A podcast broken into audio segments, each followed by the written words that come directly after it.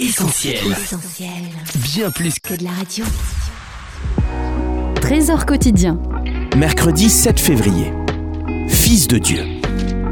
Galates chapitre 4, versets 1 à 7. Voici ce que je pense. Quand l'héritier est encore enfant, il n'est pas différent d'un esclave. Pourtant, c'est lui qui sera le propriétaire de tout. Mais il doit obéir à des personnes qui s'occupent de lui et de ses affaires, jusqu'au jour fixé par son père. Pour nous, c'est la même chose. Avant, nous étions comme des enfants, nous étions esclaves des forces du monde. Mais quand le moment décidé par Dieu est arrivé, Dieu a envoyé son Fils. Il est né d'une femme et il a vécu sous la loi de Moïse. Il est venu pour rendre la liberté à ceux qui vivent sous la loi et pour faire de nous des enfants de Dieu. Oui, vous êtes vraiment ses enfants.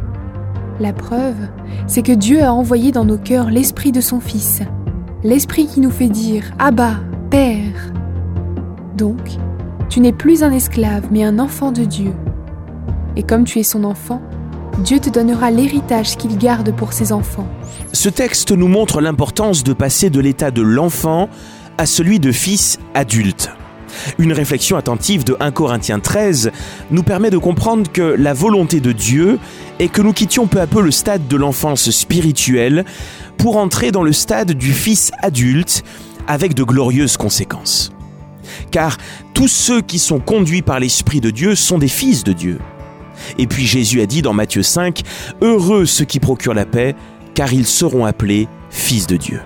Comment y parvenir? Eh bien tout d'abord par le sevrage.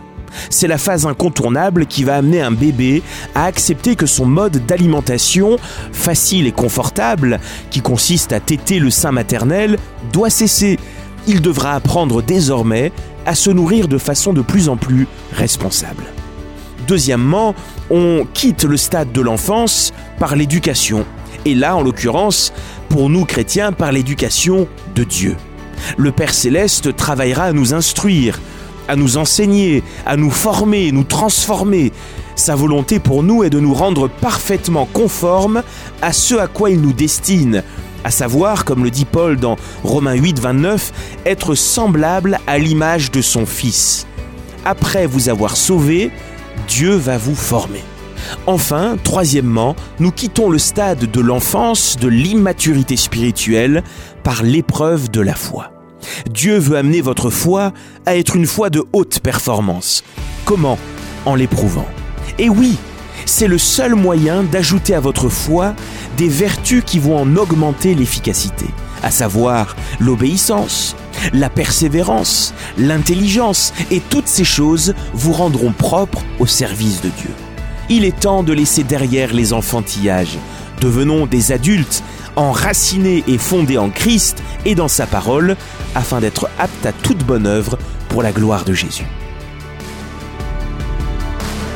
C'était Trésor quotidien en partenariat avec Viens et Voix. Mettez du divin dans votre quotidien et retrouvez d'autres messages sur notre site essentielbible.com.